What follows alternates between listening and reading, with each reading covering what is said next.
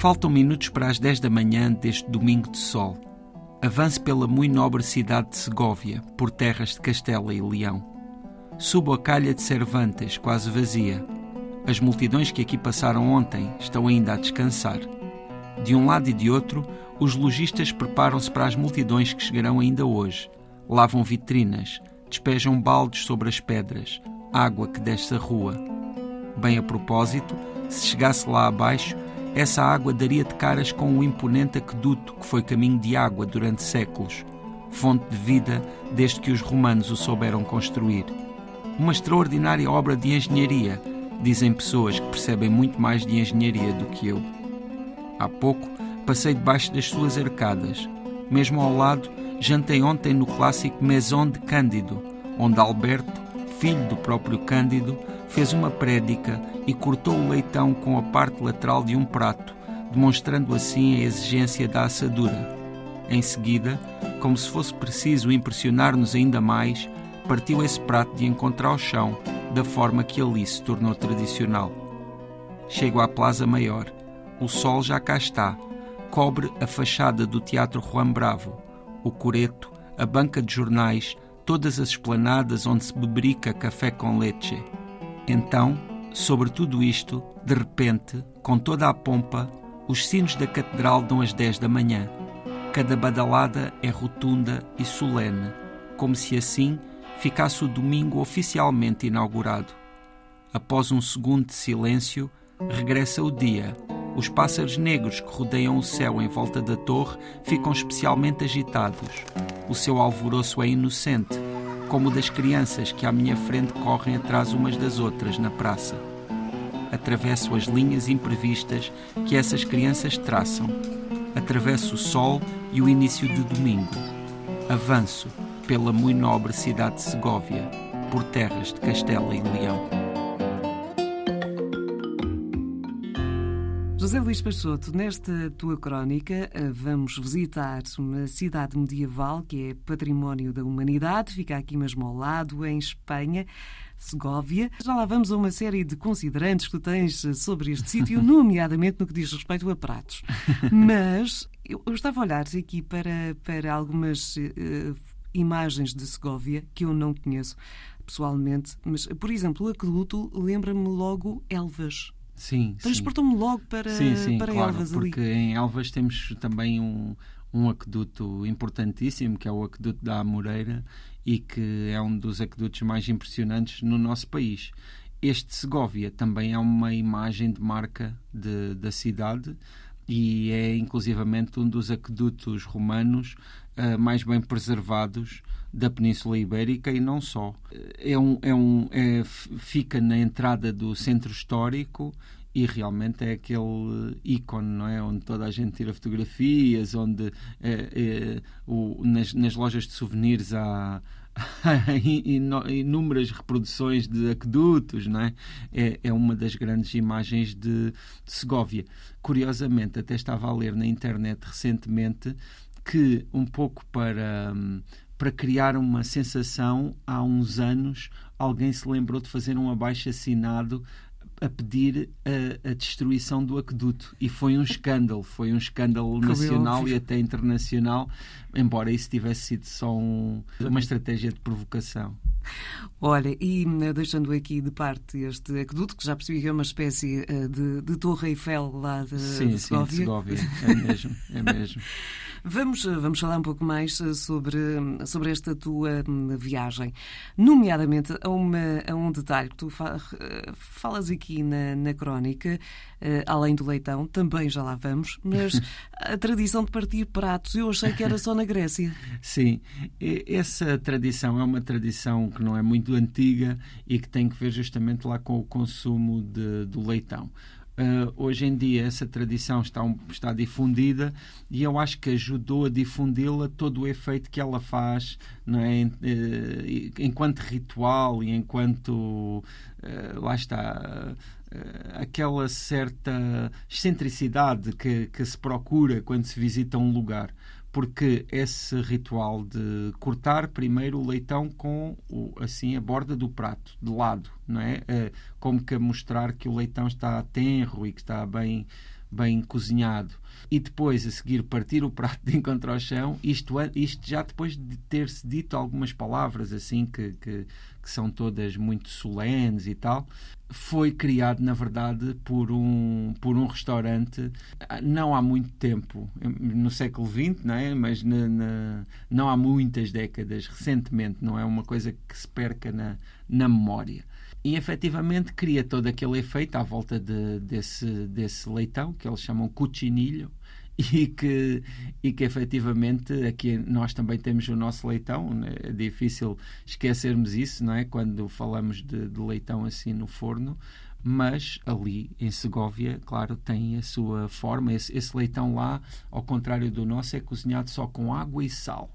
Portanto, acaba por ter uns sabores menos intensos, mas também é, também é interessante, também é uma experiência. Ir, ir lá uh, e não comer leitão uh, acaba por uh, ser não cumprir ali uma, um de, uma das.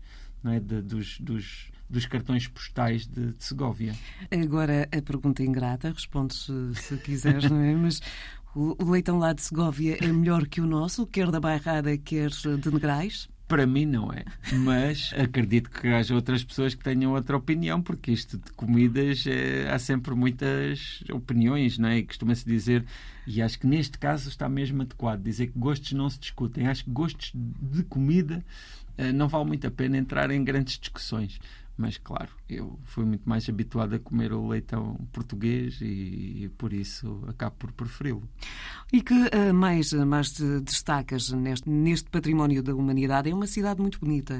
O, o lado medieval está, está lá bem, bem presente. Sim. Uh, não é única na Península, claro, na Península claro. Ibérica, mas ela uh, pode, de alguma forma, parecer-se com algumas zonas de Portugal, só Sim. que a dimensão é, é maior.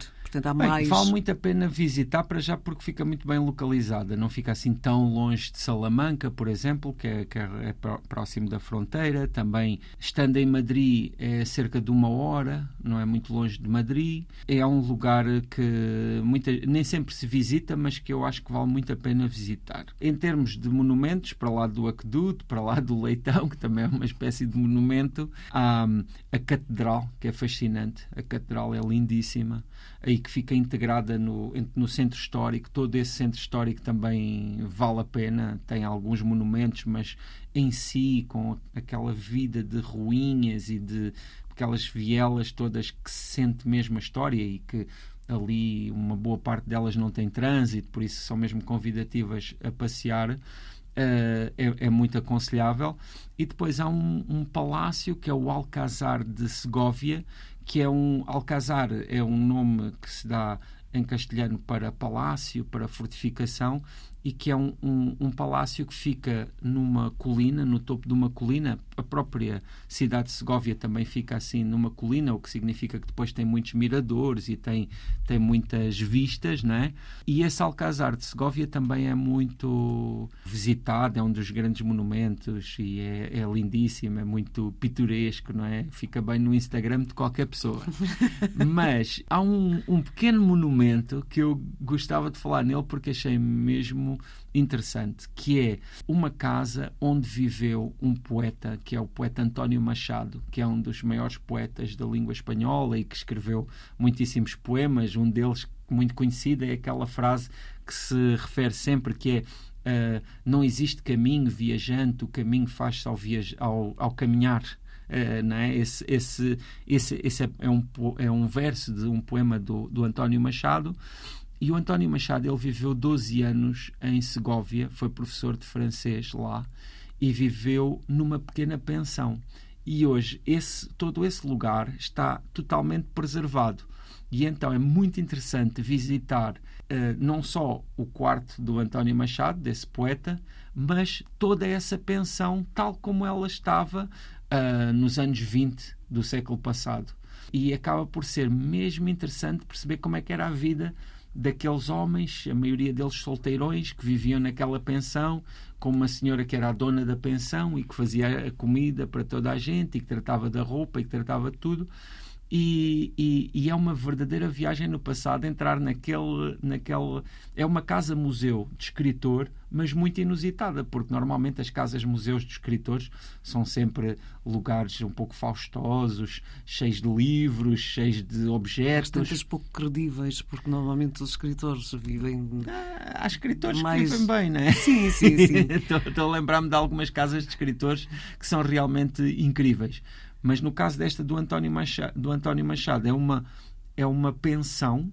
Uh, uh, depois, curiosamente, o, quarto dele era o último, por isso é, é também aquele, é o último que vemos, fica no fim de um corredor e pronto, bastante modesto, mas é muito interessante porque uh, ao visitarmos a Casa Museu António Machado, visitamos toda uma pensão com os seus diversos quartos, a cozinha, todas as, as divisões. Ou seja, o tipo de, tipo de sítio que uh, dá vontade mesmo de conseguir fazer uma viagem no tempo Sim. e entrar na vida deles, Eu naquela altura, nos anos 20, como é que era isto, aquele, que conversas tinham. Como... Aquele, aquele pequeno museu é verdadeiramente uma viagem no tempo, porque tudo foi mantido como estava, segundo o que, o que diziam, que os objetos, as... e é muito credível, porque realmente está muito bem conservado.